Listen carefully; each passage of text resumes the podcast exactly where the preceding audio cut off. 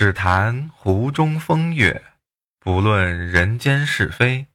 欢迎收听《人间清醒者文》，我是惊雷主语。老规矩，小生先干为敬。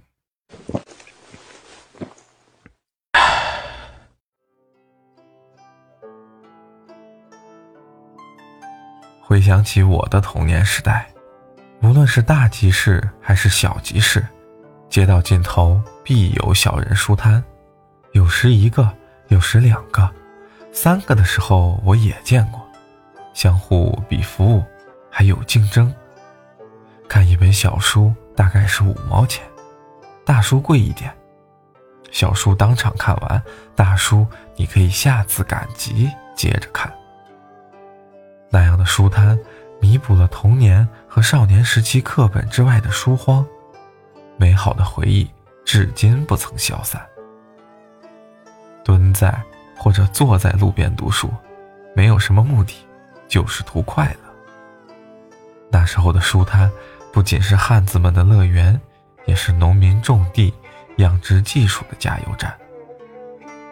集市散了，书摊的生意依然持续红火，不到太阳落尽，收不得摊。那样一种老老少少挤挤一堂读书的场景，如今已难看见。我出生在农村，弄得懂农村人读书的心理。正儿八经端起读书的架子来读书的事情，他们是干不出来的。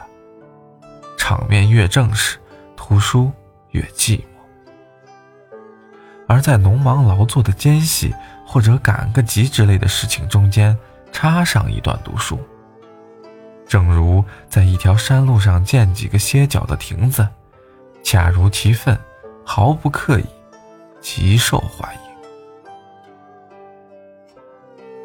相比我们现在的读书，仿佛天时地利人和缺一不可。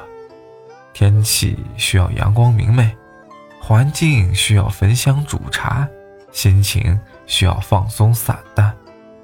恨不得置身于仙家洞府，然后还要在社交媒体上炫耀一番。读书的目的也过分的功利刻意，要么上位，要么发财，要么精明，要么刺激。读书不知不觉沦为了手段。咱不敢说世风日下，人心不古。就还是觉得吧，能随意而为之的读书，才能尽显风骨。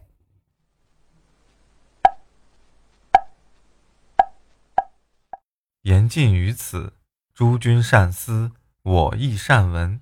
欢迎点赞、关注、留下评论，小生这厢有礼了。